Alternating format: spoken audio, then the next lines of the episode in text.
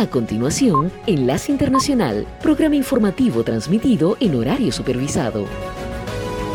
Esta es una producción internacional de Red Radial.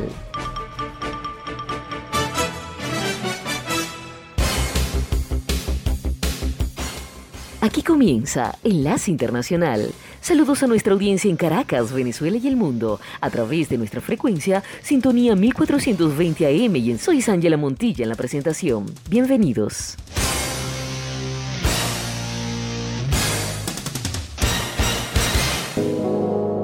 Enlace Internacional.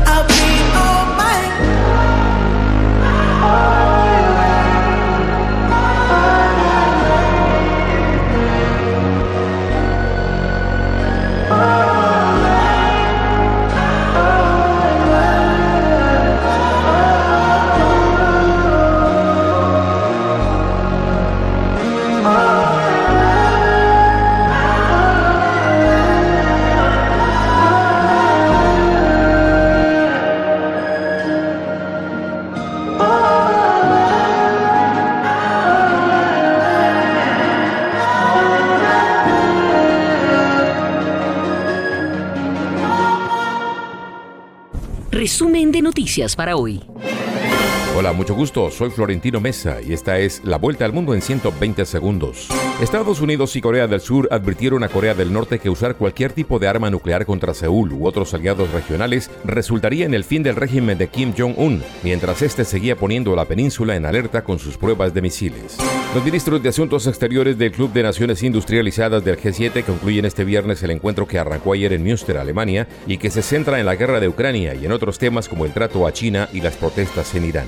Estados Unidos impuso sanciones a un grupo de personas, empresas y buques relacionados con una red de contrabando de petróleo que, según afirmó, beneficia al grupo miliciano libanés Hezbollah y a la Guardia Revolucionaria de Irán.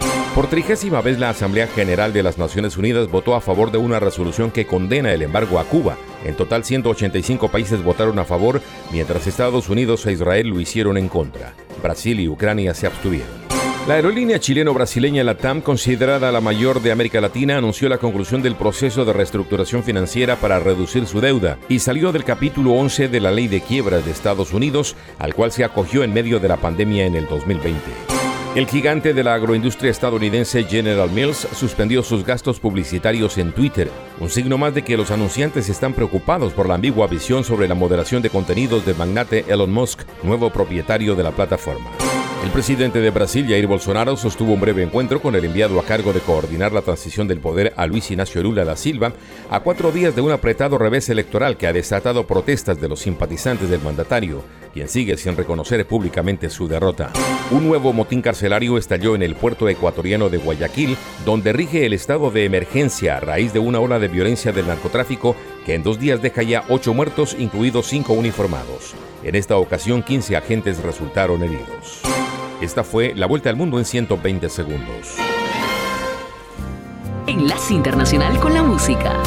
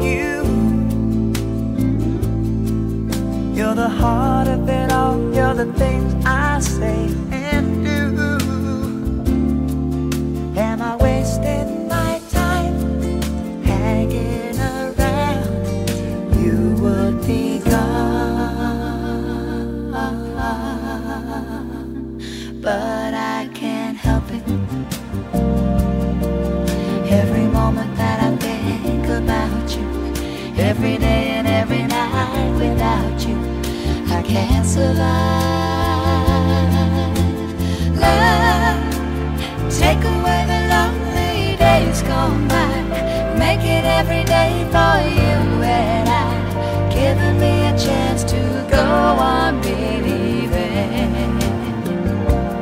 Girl, you gotta go.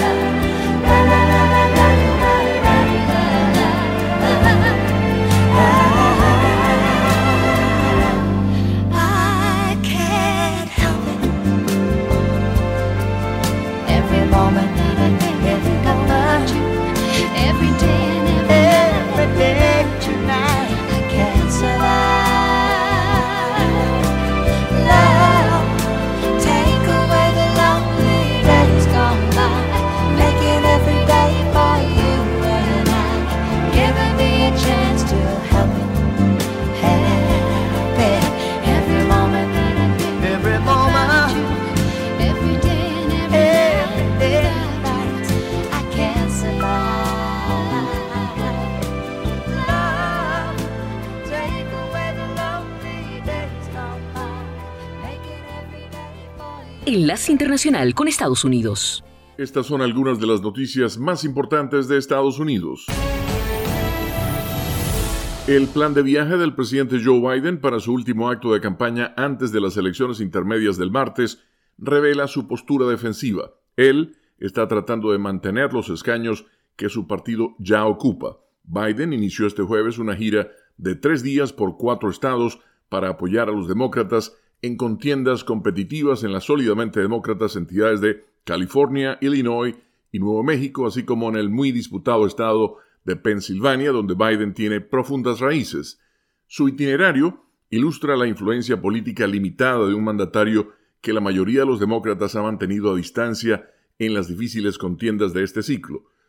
También sugiere que Biden, cuyo índice de aprobación permanece bajo, ha concluido que puede ser más efectivo utilizando los últimos días antes del cierre de las urnas para apuntalar el apoyo a los candidatos demócratas en áreas en las que ganó fácilmente en 2020.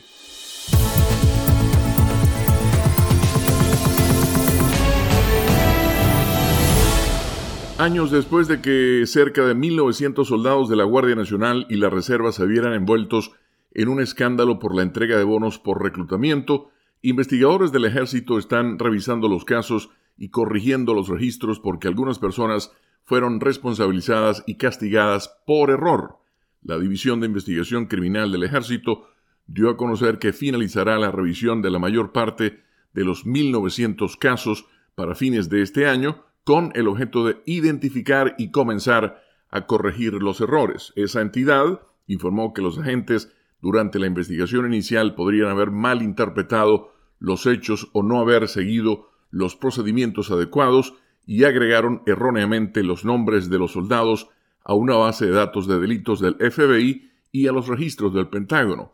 La agencia AP informa que las autoridades indicaron que en ese momento los agentes de la División de Investigación Criminal estaban lidiando con una pesquisa masiva que involucraba a 100.000 personas y cientos de miles de dólares en pagos de bonos potencialmente fraudulentos.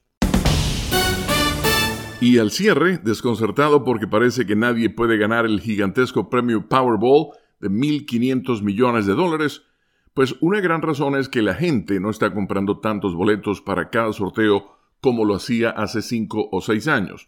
Cuando menos personas compran boletos, se cubre un porcentaje menor de millones de combinaciones de números posibles y la probabilidad de un ganador disminuye. El próximo sorteo se llevará a cabo el sábado por la noche. Enlace Internacional.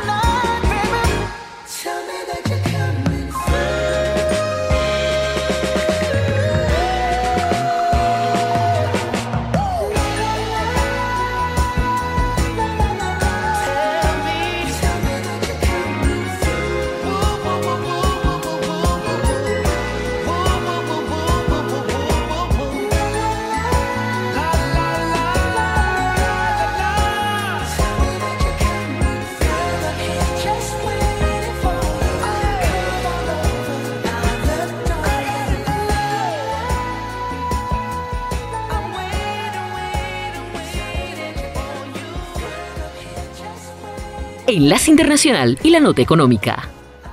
Amazon está pausando la contratación de su fuerza laboral corporativa, la más reciente medida de la compañía para reducir costos en medio de preocupaciones sobre el entorno económico en general. Los ejecutivos de la empresa han decidido detener las nuevas contrataciones a nivel de toda la fuerza laboral corporativa y anticipan que la pausa estará vigente durante unos meses, dijo Beth Gallery, vicepresidenta senior de tecnología y experiencias personales en un memorando publicado en el sitio web de Amazon. Según la agencia AP, el gigante del comercio por Internet, y citamos el documento, continuará monitoreando lo que estamos viendo en la economía y el negocio para ajustarnos como creamos conveniente, dijo Gallery. Nos enfrentamos a un entorno macroeconómico inusual y queremos equilibrar nuestras contrataciones e inversiones teniendo en cuenta esta economía. Dependiendo de la actividad en los negocios, Gallery Señaló que Amazon contratará personal adicional para reemplazar a los empleados que dejen la empresa. En algunas áreas continuará contratando personas de manera progresiva. En semanas recientes, Amazon había detenido la contratación en el lado corporativo de su división minorista y algunos de sus otros negocios. La compañía, por ejemplo, también se deshizo de una subsidiaria y cerró su servicio de salud Amazon Care. Gallery destacó que el gigante minorista y tecnológico con sede en Seattle sigue con la intención de contratar a un número significativo de personas el próximo año. Enlace Internacional.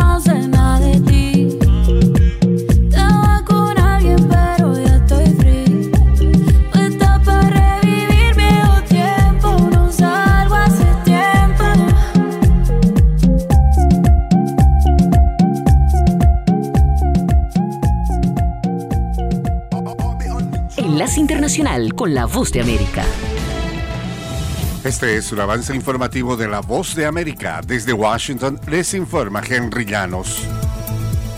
En su más reciente discurso, el presidente Joe Biden advirtió que la democracia está en juego y exhortó a los votantes a rechazar la violencia política. Nos informa Ángela González. Los candidatos dispuestos a cuestionar los resultados de las elecciones pondrán al país en un camino hacia el caos, así lo afirmó el presidente Joe Biden durante un discurso en un acto de la Convención Nacional Demócrata en Washington, D.C. Al referirse al reciente ataque a martillazos a Paul Pelosi en su casa de San Francisco y al asalto al Capitolio del 6 de enero de 2021, Biden culpó al expresidente Donald Trump y a sus seguidores de alimentar la violencia. Antes del discurso, los republicanos tildaron a Biden de divisivo y deshonesto. Ángela González. Un juez de Manhattan anunció que designarán un interventor especial para el imperio de bienes raíces del expresidente Donald Trump, lo que restringe la capacidad de su empresa para hacer acuerdos libremente. El juez Arthur Engron ordenó el interventor para la organización Trump mientras preside una demanda en la que la fiscal general de Nueva York, Leticia James, alega que Trump y su compañía engañaron rutinariamente a los bancos y a otros sobre el valor de activos como campos de golf y hoteles que llevan su apellido.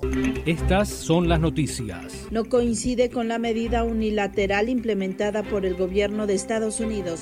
Que ya por precaución han recomendado no viajar a la zona. Estos son los corresponsales de La Voz de América. Giselle Jacome, Quito, Ecuador, Voz de América. Juan Ignacio González Prieto, Voz de América, Buenos Aires, Argentina. La Voz de América, ofreciendo información de lo que sucede en Estados Unidos, América Latina y el mundo.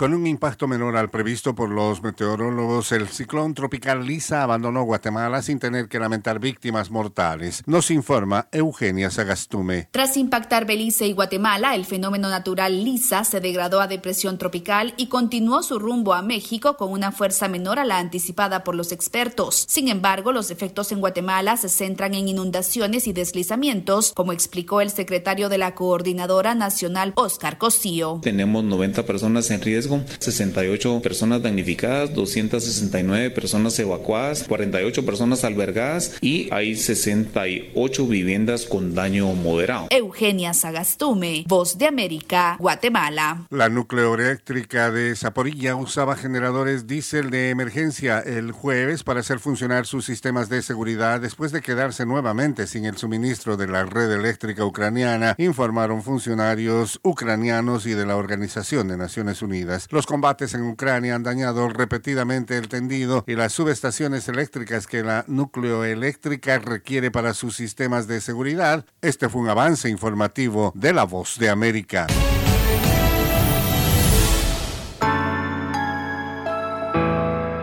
¿Qué tal? Bienvenidos a este episodio número 3 de Cortita y al Pie, La Boa en Qatar, el podcast que estamos desarrollando eh, por ahora en el camino hacia Qatar 2022. Dentro de poquitito tiempo vamos a estar directamente desde Doha para seguir conversando, contándoles historias y todo esto que hace a la vida de un mundial de fútbol. Para el día de hoy me tuve que poner el saco y corbata, estoy de pie para recibir al primer dignatario, al dignatario más importante de la televisión de los Estados Unidos. Con ustedes, el presidente Fernando Fiore. Fer, ¿cómo estás?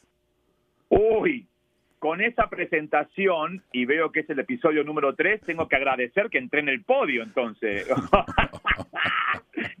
menos, menos mal que entré en el podio, un poquito más y ya no me tocaba medalla. No, no, tranquilo, siempre, siempre te tuvimos en, contemplación, lo que pasa que los primeros ah. episodios eran, eran más centrados en lo que nos pasó en nuestro viaje a Qatar, que, que sé que estuviste pendiente todo el tiempo, por eso. Claro que sí, claro que sí, claro que sí. Ya estamos, ya estamos listos casi para subirnos al avión ya. Muy bien, vamos a empezar, si te parece bien, en este recorrido que vamos a disfrutar contigo, con tu primera memoria emotiva de un mundial de fútbol. ¿Recordás cuál fue? Sí, claro, cómo no. Eh, son esas cosas que nunca se olvidan. Es la primera vez, el primer beso, la primera novia, el primer día de escuela.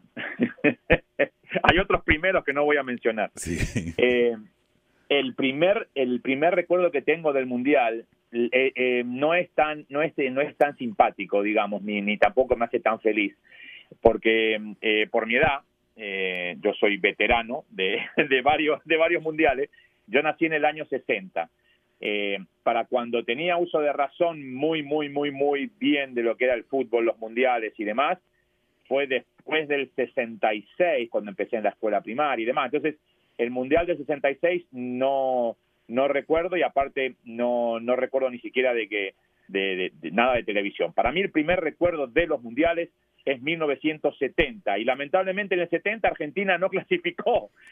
Entonces, eh, como mi familia, por parte de mi mamá, eh, son todos de Uruguay, recuerdo a mi familia, así a mis tíos, mis primos, todos muy entusiasmados con el Mundial México 70 y me tocaba ver de refilón entonces los partidos de Uruguay. Entonces, la verdad, te voy a ser muy sincero, no empecé con el pie derecho mi historia con los mundiales, aunque por suerte después la enderecé muy bien y tengo posiblemente un gran orgullo, posiblemente no, tengo un gran orgullo y, me da muchísimo, muchísima alegría poder decir que estoy cumpliendo ahora mi noveno mundial como comunicador en los medios, eh, los que existían a partir de en los años 90 y los que existen a partir ya después de con, con, con las plataformas, los streamings y, y demás, pero este va a ser mi noveno mundial como comunicador. Así que no empecé con el pie derecho, pero gracias a Dios se enderezó muy bien la historia. ¿Y cuál fue el primero que cubriste como comunicador y para quién? Eh, el primerito que, cubrimos eh, era, era un programa de resumen que se hacía desde los estudios en New York. Yo estaba, habían comenzado a trabajar en Univision en el año 89 y en ese momento eh, como ya como expatriado digamos viviendo en Estados Unidos había visto por Univision el mundial del 82 porque yo llegué a Estados Unidos en el 80 entonces por la cadena SIN de aquella época con Tony Tirado este llegué a ver eh, el mundial del 82 eh, también estaba Jorge Berry, el papá del que es actual comunicador también ahora en TUDN, eh, Norberto Longo, y esa, ese mundial fue el del 82. Eh, y después vi con ellos mismos también el mundial del 86, de México 86, con la famosa frase aquella de, de, Tony Tirado, de Diego, Dieguito, Diegote, y, y, y todo lo que, lo que pues conllevaba eh, la figura de Maradona en el Mundial 86.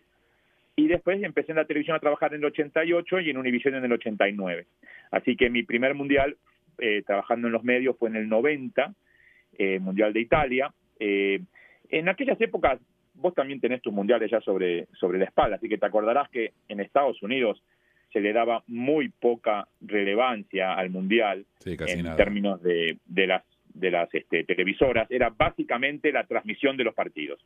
Si el partido empezaba a las 8.05, la transmisión empezaba a las 8, si el partido terminaba a las 10, a las 10 se acababa la transmisión y volvían con las novelas, volvían con todo lo que, lo que el público consumía, eh, mucho más, me refiero en términos este, la televisión hispana, ¿no? que era donde yo trabajaba desde ese momento, eh, no había una gran cobertura masiva. Entonces, ese Mundial 90 eh, fue muy poca gente como corresponsales a Italia, eh, entonces se transmitió este, obviamente todos los partidos, pero teníamos un, un programa de resumen en eh, Univisión local por las noches y fue lo primero que me tocó que me tocó hacer como comunicador. Ya después el 94 cambió bastante la situación porque tuvimos la dicha de que eran Estados Unidos, entonces ya ahí eh, ya empecé a hacer muchas más, este, muchas más eh, apariciones en términos de en diferentes programas, estaba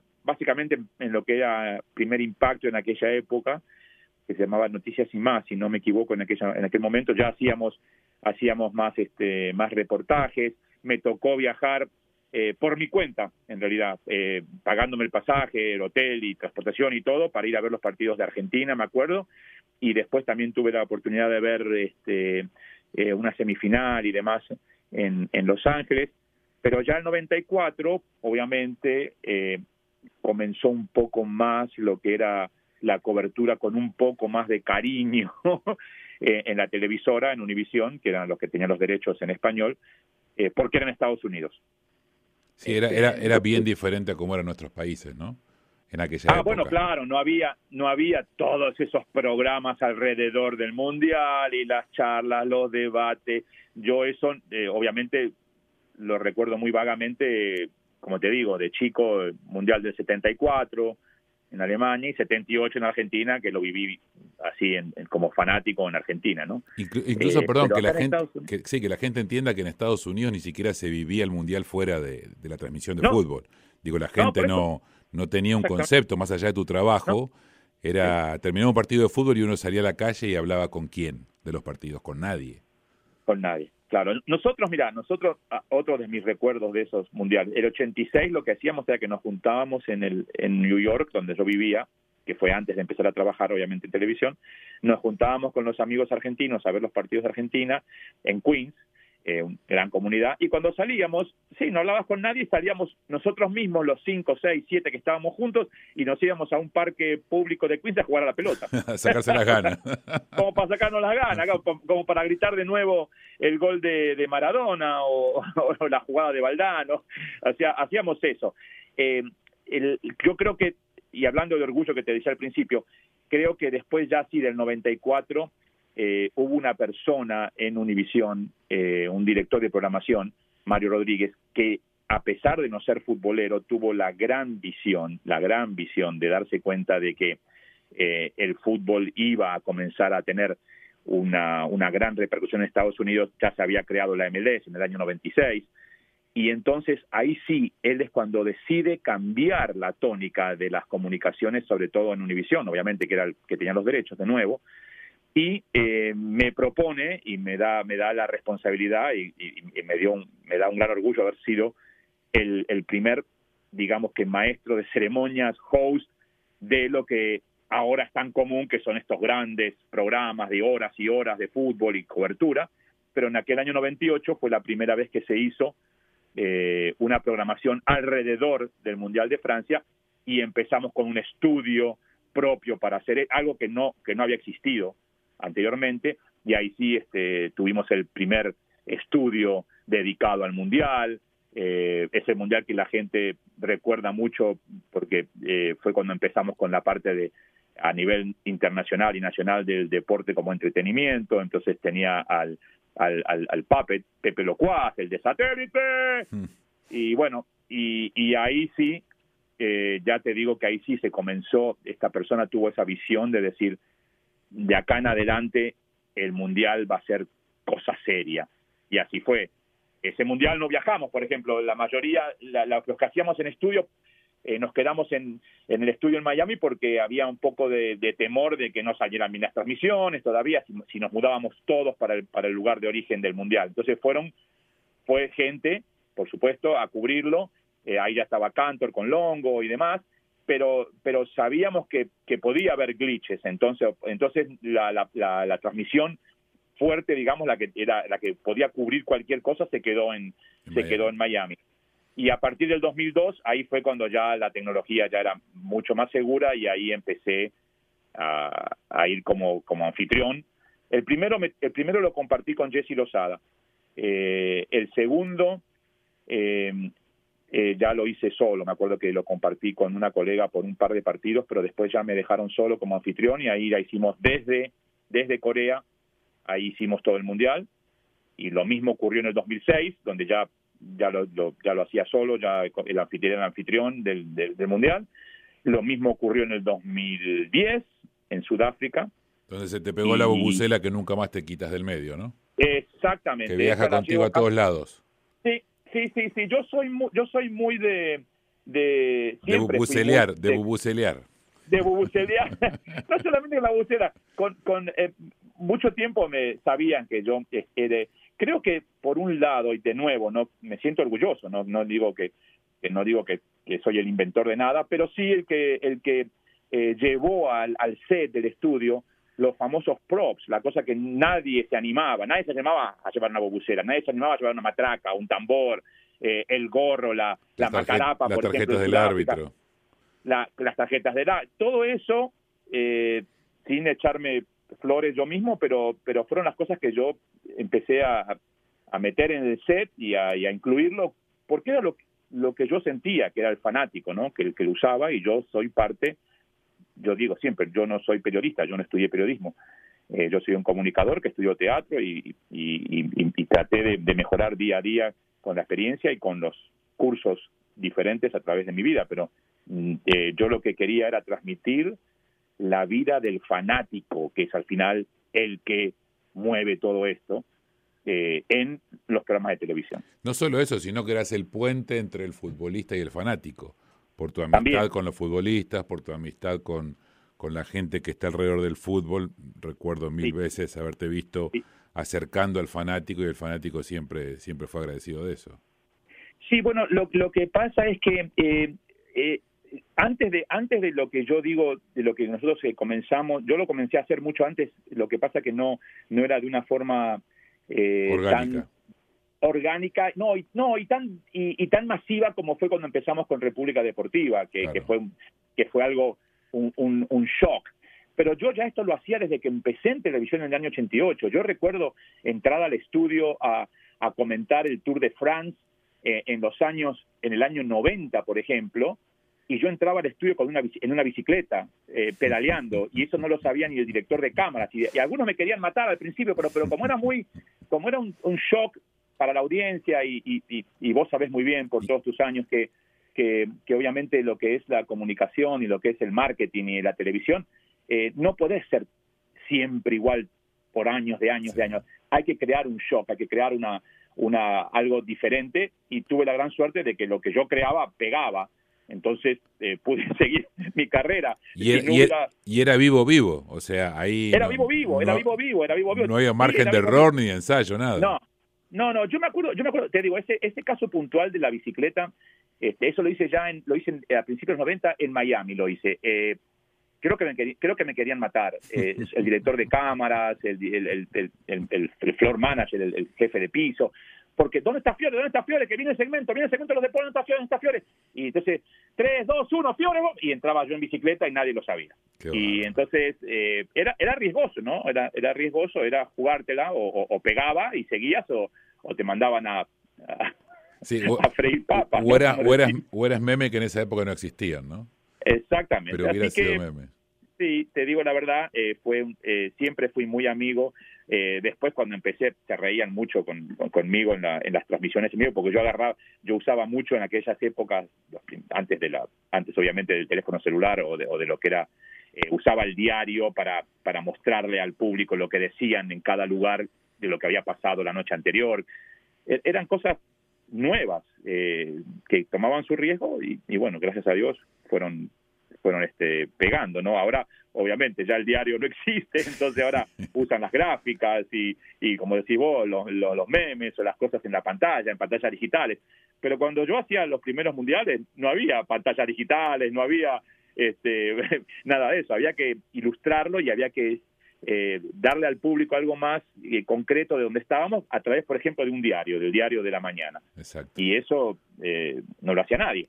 Entonces, y perdóname, y de ahí hasta acá no faltaste a ninguno. La pregunta es, ¿qué, qué esperas de, de o, qué te tiene? ¿Has viajado? Yo sé que viajaste por zonas cercanas a Qatar, no has ido a Qatar todavía, pero ¿qué, ¿qué, esperas de Qatar? Como, primero como, como, como país, vamos a empezar. ¿Qué esperas como Qatar de país?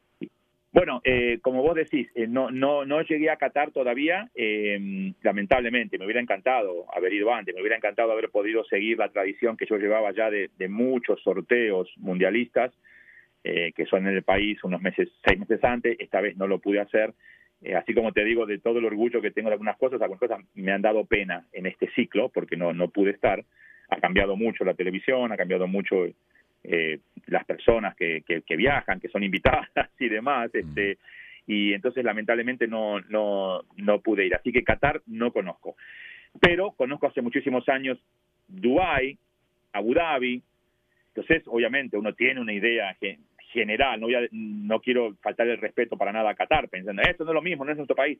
O sea, obviamente, pero si, si fuiste a, a España y a Alemania y a Francia, te podés dar cuenta que Italia va a ser eh, edificios este, antiguos, la, mm. el, continente, el viejo continente. tiene, un ADN, un ADN todo Claro, hay, hay un cierto, sí, hay un cierto, una, relación. Entonces, de Qatar espero eh, modernidad, por supuesto, eh, la misma que me sorprendió hace ya casi 12 años en, en Dubái, Abu Dhabi, eh, espero, obviamente, un, conozco conozco el mundo árabe, este, entonces eh, acepto y respeto las reglas, eh, sé que no es lo mismo que, que, que, si cuando es un mundial en, en, Río de Janeiro, en Brasil y en, y en ciudades como Río de Janeiro y, y, y, Fortaleza, o no es lo mismo como, como un mundial en Alemania, con ciudades como Múnich y Nuremberg. O sea, eh, hay que adaptarse también al país que es el anfitrión y disfrutarlo y conocerlo. Y gracias a vos que estuviste ahora hace poco y me contaste un par de cosas, pues irme preparando, ¿no?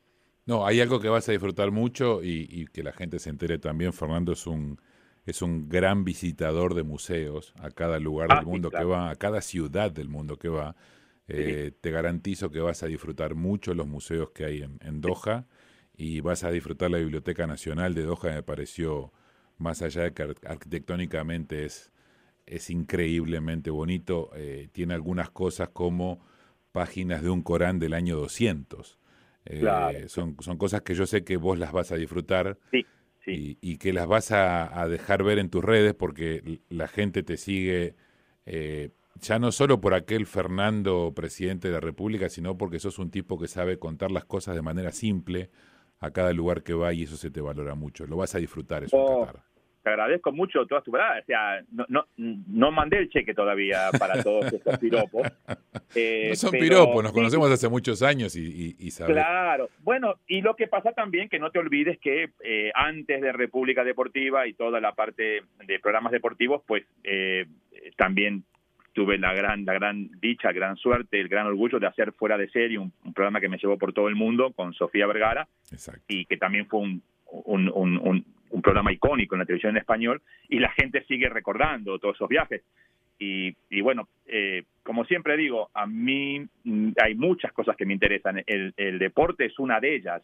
Eh, yo no soy un especialista eh, en algo soy más bien como el médico general, el que, el que, el que se interesa por, por el deporte, por la cultura, vos que me conocés muy bien por la música, rockero fanático, eh, por, por los museos, por, por la geografía, por la historia. Entonces, tengo, tengo muchas inquietudes que a través de mi, mi vida las, he ido fortaleciendo y experimentando. Entonces la gente cuando me dice, ah, yo me acuerdo cuando viajaba por el mundo con, con Sofía en fuera de serie, bueno, todas esas cosas eh, eh, son experiencias que uno ha ido, eh, obviamente, sumando a su currículo de vida y bueno, y, y, creo que tengo la experiencia para poder contarlas, no solamente cómo salió el partido entre Argentina y México y quiénes jugaron y quién entró en qué minuto y, y si hubo dos tarjetas amarillas, pero tengo también el, el, gusto de poder contarles mi impresión que voy a tener de la biblioteca, por ejemplo, o del museo de,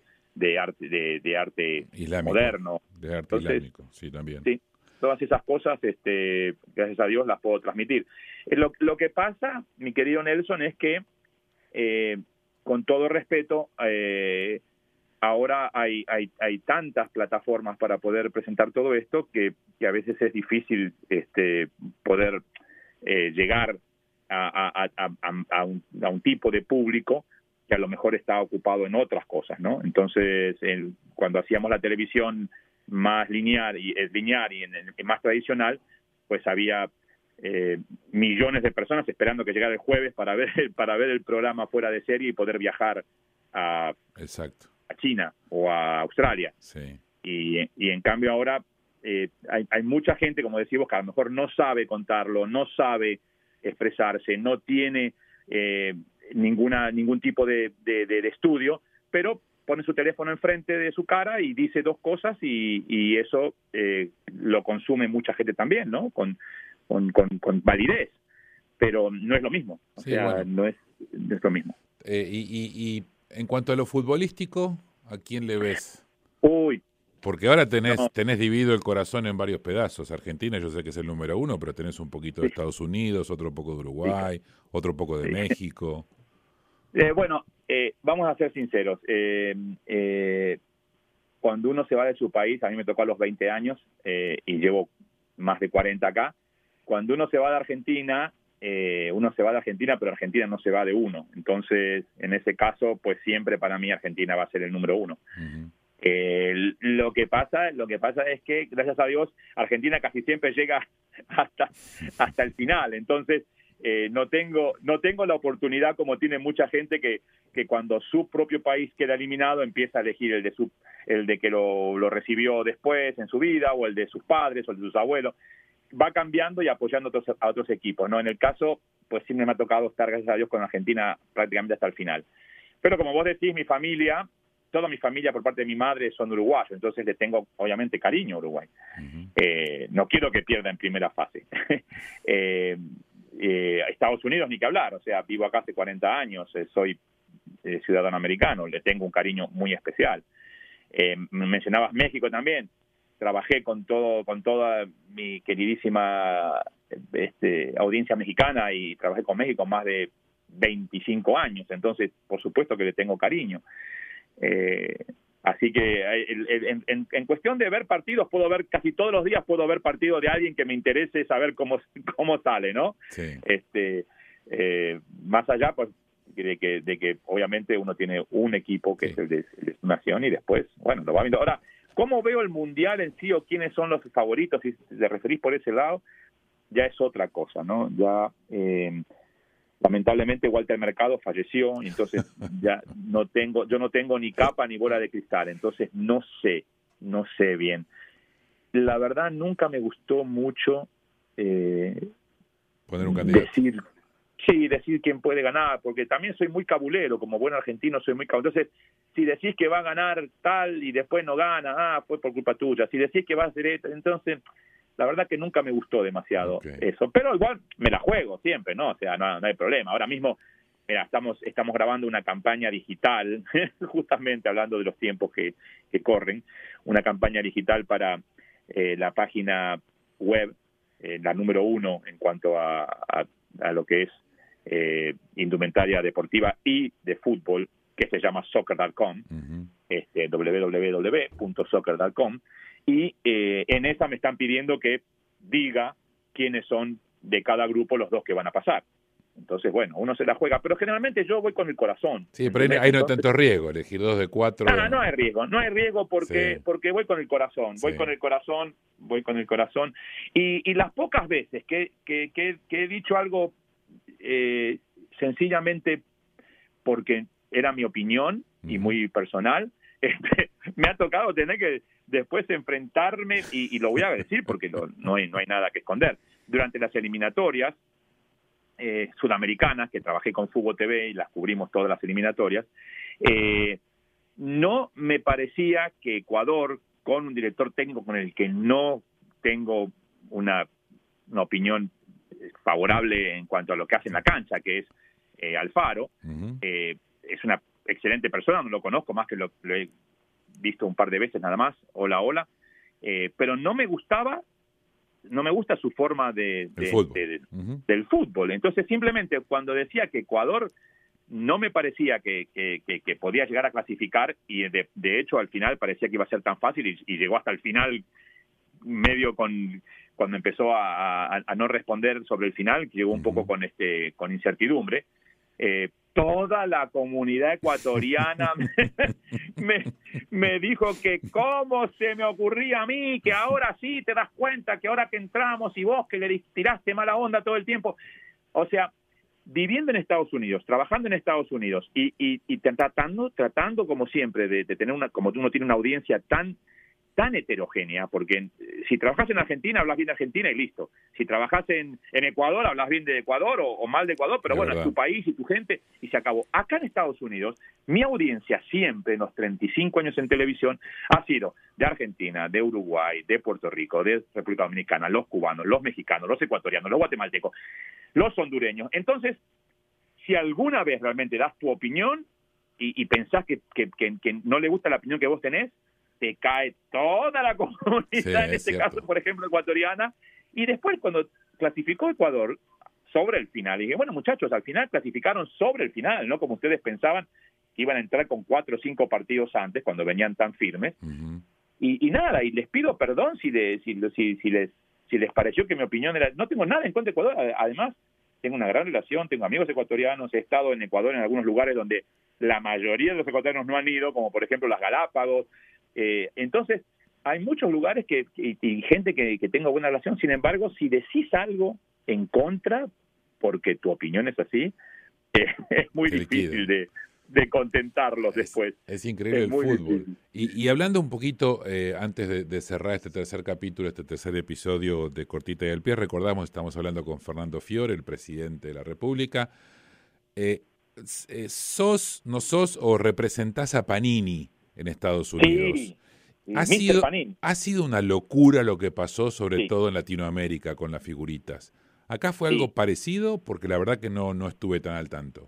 Sí, sí, sí, sí, sí, sí, una locura total. Eh, la gran diferencia, por suerte, y trabajo como vocero de Panini desde el año 2001, o sea que estoy con la, con la empresa, la, las stickers, las figuritas, uh -huh. las monas, los, los cromos, como le digan. Los cromos, la, como les llaman en diferentes países.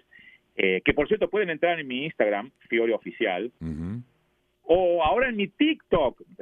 Figúrate que ahora al final tanto me presionaron que al final abrí mi cuenta de TikTok, Fiore muy Fernando. Muy bien. Este, y pueden fijarse todo lo que hacemos con Panini y con otras cuentas además. Pero lo, en referencia a lo de Panini que me estás diciendo, la gran diferencia que hubo en Estados Unidos con nuestros países y en el caso puntual en Argentina, que fue hasta un caso de Estado, sí. es que no había suficiente oferta, o sea, no había suficiente eh, material para que lo, los fanáticos pudieran comprarlos, o sea, eh, hubo escasez. Entonces ahí hubo un problema. Acá en Estados Unidos hubo una locura increíble, pero como acá es factible comprarlas uh -huh. y podés y accesible, y accesible el, el precio, Y accesible, además, exacto, por el precio, porque el precio tengo entendido que es casi igual eh, eh, un, un, dólar y pico por cada paquete de cinco figuritas. Entonces acá es mucho más accesible. Pero acá hay una locura impresionante. Los llamados eh, días de intercambio, trading days, son impresionantes. Yo acabo de hacer uno donde fui el anfitrión de un, de un trading day, un día de intercambio, eh, conjuntamente con TechBall, este nuevo deporte que también estamos este, siendo parte. Y trajimos se, se anotaron 400 personas wow. para venir al, al día de intercambio. Y ahí estaba Fernando Fiore, que además de ser el presidente, es también Mr. Panini, con un, con un saco, un jacket, un, un traje, parte de un traje que, que, ha llamado la atención desde hace ya cuatro años, porque lo tengo desde el año 2018, que es un traje confeccionado eh, único, exclusivo. Hay uno solo en el mundo, se hizo una tela especial acá en Miami, una tela con el diseño de las figuritas, de sí. los stickers. Sos un, sos un gran álbum caminando, es verdad. Exactamente, entonces la gente le llama mucho la atención, por supuesto, y, y tenemos fotos eh, en, en, lugares icónicos, en Times Square, en Rusia, en, en, en, Los Ángeles, con el saco de Panini, que todo el mundo quiere uno y quiere comprármelo, pero como te digo, hay solamente uno. Hay so, como, eh, como Fernando, hay solo uno. Hay solo uno. Hay Fer, solo uno. ¿con quién vas a estar en el Mundial para ir cerrando esta, okay. esta charla tan bonita?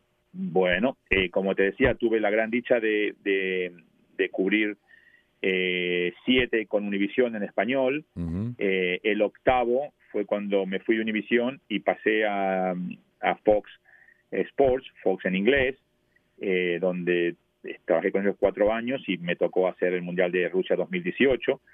Eh, y este noveno lo voy a estar haciendo con Being Sports, uh -huh. la cadena este, que también está hace 10 años en Estados Unidos, eh, que eh, obviamente también he trabajado con ellos ya en, en, el pasado y tengo muy, muy buena relación, me llevo muy bien con, con todo lo que es la producción y la, y la forma de, de, de, trabajar, que también es diferente a, la, a, a las otras cadenas porque como vos bien sabes, eh, es muy diferente cuando la televisora tiene los derechos uh -huh. del mundial y uh -huh. de los partidos y cuando no los tiene. Donde hay que ser más creativo, donde tenés acceso a, a otras cosas que no son los partidos. Entonces, en este caso, por primera vez eh, voy a estar trabajando con una televisora que no tiene los derechos de los partidos y entonces, pues, me voy a enfocar más en eh, Fernando Fiore eh, disfrutando del mundial con los fanáticos y llevándoles también a los que van a estar prendidos al televisor con Bean Sports acá en Estados Unidos eh, de esa de esas otras cosas que ofrece el mundial que obviamente eh, son muy interesantes como los que tú estabas mencionando recién no los lugares de turismo los lugares eh, de shopping los lugares de paseo los lugares de cultura los lugares las fiestas que va a haber. Entonces este, vamos a estar con Bean Sports, va a haber un programa diario, eh, Bean en los Estados Unidos, donde, donde estaré este, haciendo cobertura desde Qatar. Y después hay otras sorpresitas que todavía no sé si las puedo mencionar 100% porque todavía no estoy, no estoy pero, pero no tener que estar eh, trabajando con la con lo que es la transmisión de, de, todos los partidos. Uy, se me, se me trabó la lengua, se me, la lengua se me este Con la transmisión de todos los partidos, este eh, pues voy a tener un poco más de, tiempo. Exacto. Y, voy a, me, claro, va a estar funcionando un poco como eh, e, esa persona que eh, puede hacer diferentes aspectos del mundial y no solamente la transmisión del encuentro, ¿no? Como cuando ocurre con, con los relatores o los comentadores que están muy enfocados en todo lo que pasa en el partido. Eh, yo lo digo abiertamente, si no conozco cuáles son los suplentes de, de Corea, no, no me da ninguna vergüenza decirlo, ¿no? O sea, no, en cambio, eh, los que les toca relatar los partidos y los que les toca comentar los partidos o analizar los partidos, pues se saben, o quiero creer que se saben hasta el último suplente de, de Corea o, el, o, cuáles, eh, las cuáles son las falencias del, del arquero suplente de Dinamarca. Eh, en, mi caso, no voy a tener que estar tan pendiente de todo eso, sino más bien en lo que es la fiesta mundialista. Y me hace mucha ilusión, te digo, Nelson, eh, vos que me conocés muy bien y todo, me hace mucha ilusión porque es, es, es otro de los aspectos que realmente creo que, que, le puedo traer a través de Beansport y también a través de las redes. No te olvides que este mundial tiene tantas plataformas, por eso tiene tantas plataformas que eh, voy a estar trabajando con Soccer.com en las plataformas de ellos digitales, eh, con Panini, posiblemente también hagamos diferentes este, cosas en las redes, en la plataforma de ellos. Eh, hay un par de otras televisoras que también me están pidiendo que hagamos algo desde allá porque voy a tener más tiempo para poder concentrarme en diferentes cosas y no solamente en una televisora con derechos como me ocurrió en los pasados ocho mundiales. Bueno, si Dios quiere lo disfrutaremos juntos, porque allá estaremos buscando, buscando a veces juntos las mismas historias de las que ya hemos hecho alguna vez un show. Y, y ah, bueno, no, no, no, no, no, no, no. No, no, no, que se nos va el tiempo y... y, Mencionalo. no, ya está, dejemos, dejémoslo acá. O lo decís vos o lo digo yo, ¿qué preferís? No, no, no. Hicimos un show con Fernando. Hicimos un show con Fernando que se llamaba De Visitante, donde hacíamos justamente esto. Recorríamos las ciudades, los sabores, la cultura, el turismo, y a eso le agregábamos, ya con derechos obviamente, le agregábamos el final dentro de un estadio de fútbol. Pero bueno. Radio Sintonía 1420 AM y Red Radial presentaron Enlace Internacional. Regresaremos mañana con noticias, entrevistas y buena música. Enlace Internacional, síganos en Twitter con arroba cdncall y en internet www.redradial.com.